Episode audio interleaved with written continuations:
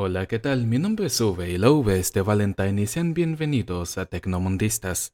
Hoy quiero hablar sobre un tema que pues es bastante más serio, que no se relaciona extensamente con tecnología, pero sí tiene mucho que ver, sobre todo en lo que es el tema de redes sociales. Y esos son los family bloggers o las mommy bloggers, las personas que están todo el día grabando a sus hijos, posteándolo en redes sociales, siguiendo todos y cada uno de sus movimientos, grabando y compartiendo todos y cada uno de sus logros en la vida, también de experiencias rutinarias, diarias. Y como tal, no puedo esconderlo, yo tengo un disgusto muy grande por este tipo de contenido, no por el contenido en sí, sino por todo lo que conlleva a ese tipo de contenido.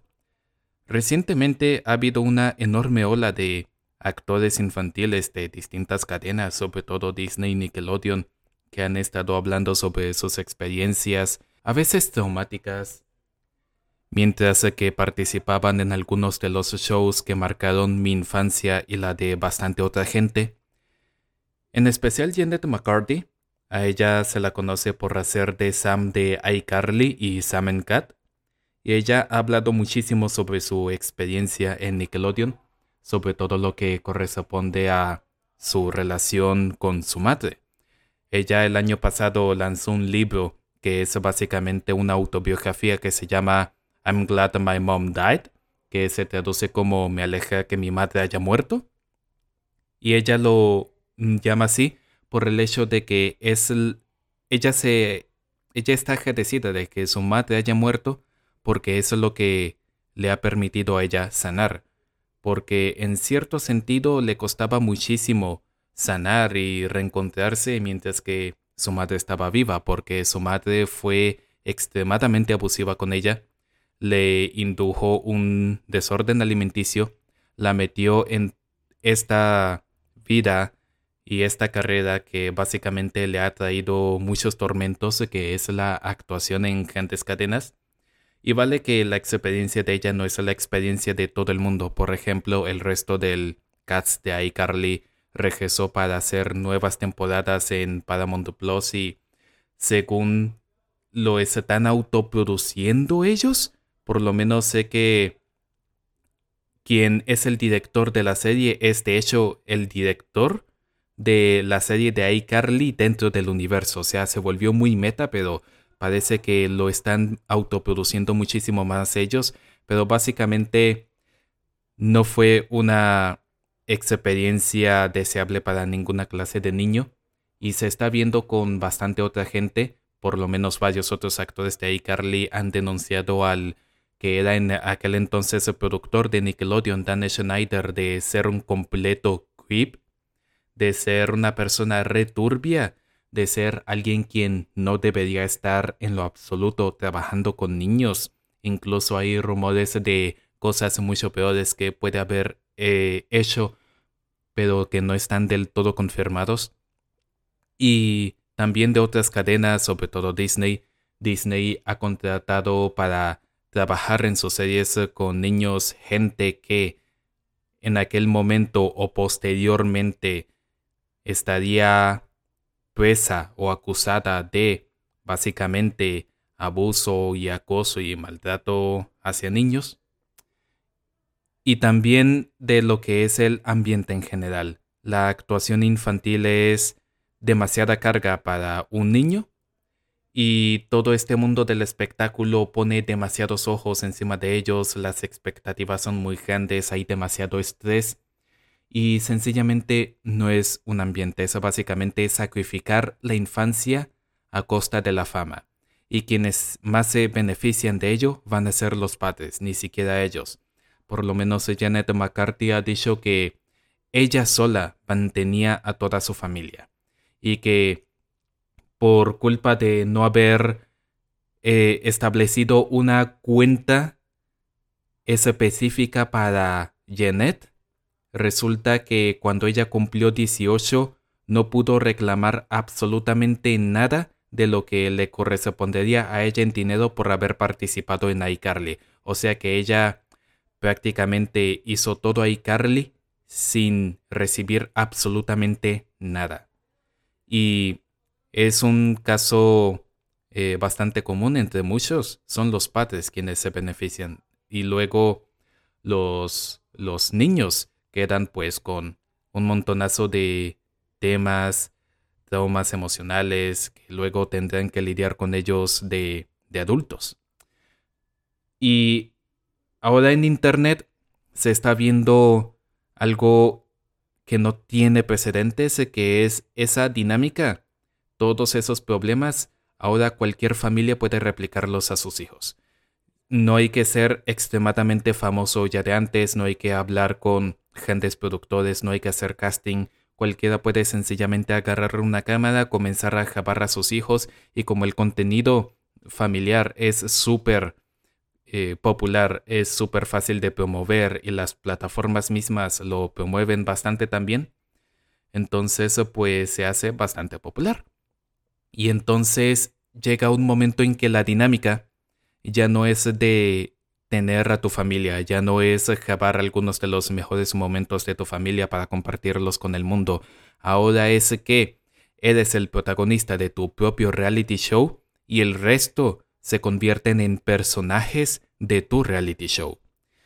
Y con todo lo que eso conlleva. Básicamente dejas saber a tus hijos como hijos, sino como props o algo que debe estar en el escenario para que tu show perfecto pueda hacerse realidad. Y eso es algo que es eh, a la final no va a terminar bien. No va a terminar para nada bien y estamos comenzando a ver apenas una ola de niños que se han criado con estos eh, family bloggers o mommy bloggers que ya están creciendo, ya están madurando y están comenzando a hablar. Y están comenzando a hablar porque ya está bueno o porque algo más se destapó. Algo que debería haberse destapado hace tiempo se destapó. Y son los abusos que suelen estar muy presentes en este tipo de familias y en este tipo de dinámicas.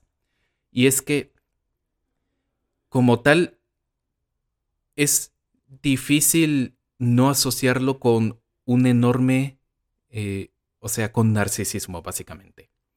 Tienes que ser muy narcisista para hacer todo esto, poner a tus hijos como personajes en tu show perfecto, siempre hacerte quedar bien como una persona buena, maravillosa, que tiene una vida perfecta, y luego utilizar eso como una tapadera para tus actitudes horrendas, para tu parentazgo horrendo, para el abuso verbal, emocional, psicológico que pueden ejercer, y a veces el abuso es también físico. Hace poco arrestaron a una mommy blogger mormona llamada Ruby Frankie, que es de un canal que se llama Eight Passengers. Egg Passengers era un canal de Ruby Frankie, su esposo Kevin Frankie y sus seis hijos. Y básicamente era sobre su vida diaria siendo una familia mormona. Y básicamente arrestaron, arrestaron hace poco a Ruby Frankie por, por extremo abuso físico hacia sus hijos. Básicamente uno de sus hijos se escapó de la casa y estaba evidentemente atado con cinta para cables, lo que en inglés se llama tape. No sé cómo se diga en sus países. Y entonces allí se evidenció muchísimo de lo que es la dinámica abusiva que ocurría dentro de esta familia. Y aparte que también están metidos como dentro de un culto muy específico llevado a cabo por la que es la compañera, la socia de negocios de Ruby Fenke, que es eh, Jody Hildelberg es el apellido de ella, pero bueno. Que se llama Connections, que básicamente son supuestamente un grupo que enseña a padres a cómo eh, criar a sus hijos y cómo llevarse bien con sus hijos, pero básicamente tienen una ideología tan errada y tan polémica como por ejemplo lo que es decir que los niños no merecen amor incondicional y también lo que es decir que el abuso físico hacia los hijos está justificado y que también proponen distintos métodos de abuso psicológico y emocional para supuestamente educar a, los niños. ellos promulgan ese tipo de mensaje y se ve que lo llevan a cabo en su vida real. Y lleva a que haya un debate sobre todos los family bloggers, porque se ve muchísimo. Son gente que está utilizando a sus hijos como una forma para enriquecerse ellos mismos, porque es mentira que los niños van a recibir nada de lo que están generando a costa de eh, poner sus momentos más vulnerables en el Internet para que lo vean millones de personas. Como tal, crear contenido en Internet es algo que requiere muchísimo esfuerzo, requiere gente que edite tus contenidos, que te publique, que te haga las miniaturas, los diseños, eh, gente que se esté ocupando de tu marca, gente que quizás te aconseje legalmente en temas de PR, y eso un niño no lo puede hacer, por supuesto que no. Así que cada vez que vean a un canal de YouTube o una cuenta de Instagram o de TikTok donde los protagonistas sean los niños, tienen que tener muy en claro que el niño no lleva eso, lo llevan los padres o tutores legales o quien sea. Y son ellos quienes están aprovechando de la imagen de esos niños, porque un niño no puede correr un canal de YouTube él solo, al, menos no cuando se hace ya súper gigante y que lo comienzan a llamar marcas y comienza a tener millones de visitas y tiene miniaturas profesionales y hace colaboraciones con otros youtubers porque eso no es así, eso requiere de eso requiere de todo un equipo. Y lo peor es que no hay legislación por los momentos que regule este tipo de prácticas, de que los padres estén aprovechando de sus hijos exponiéndolos en redes sociales. El tema con los actores infantiles de Hollywood ha llegado a tales extremos que han tenido que hacer legislaciones para garantizar un cierto tipo de seguridad con estos niños actores, que tengan unos salarios, que tengan unos horarios establecidos, que tengan medios a donde acudir en caso de que ocurra cualquier cosa de abuso, de en caso de que tengan un deterioro de su salud mental, de que no se vea perjudicada su eh, carrera académica por su carrera actoral y musical, y nada de esa legislación por los momentos se extrapola a esta cantidad de niños que están siendo expuestos en Internet. Y a mí no me cabe la menor duda de todos esos niños que eh, son parte de family bloggers o que son la cara principal de una marca que existe en YouTube, en TikTok o en cualquier parte, están siendo de una forma u otra abusados, aun cuando ellos todavía no lo saben. Porque esa es la cosa que y estos tipos de padres, los que tienen eh, eh, family blogs o canales de YouTube, de cuentas de TikTok, son en parte expertos manipuladores para que los niños hagan todo lo que lo que ellos les pidan y que se quejen poco o no se quejen al respecto. Y es que algunos pueden decir, no, pero es que el niño quiere hacerlo. Es un argumento bastante tonto porque los niños todavía no entienden el impacto de lo que están haciendo en este momento. Como tal, lo que pueden ver es que su padre o su madre agarró una cámara, se puso a jabarlos mientras hacen cualquier cosa y piensan que es divertido, pero todavía no les cabe la idea en la cabeza de que eso está en el Internet para siempre, de que momentos vergonzosos que se están grabando están siendo vistos por millones de personas que les van a reconocer en la escuela, en la calle, posibles o futuros empleadores o futuros o posibles maestros, que eso está ahí.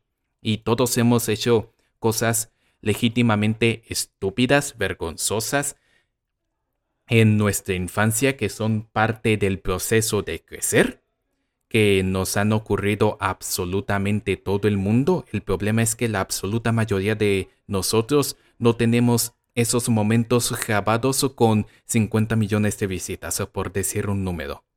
Y yo creo que hay que parar a todos los family bloggers, a todos y cada uno de ellos que no quede ni uno, que existan regulaciones estrictas sobre este tema y de que esos niños tienen que ser protegidos. Si por mí fuera, eh, si yo fuera el, jef, el jefazo de alguna de estas plataformas, yo no permitiría ni que se viera la cara de un niño en ninguna de estas plataformas, ni por accidente. Entonces, pues... Eso. Ya no tengo nada más que decir por los momentos. Es por supuesto un tema muy largo que podría hablar yo sobre esto durante horas, horas y horas. Pero esto es todo lo que tenía que decir. Nos veremos en un nuevo episodio.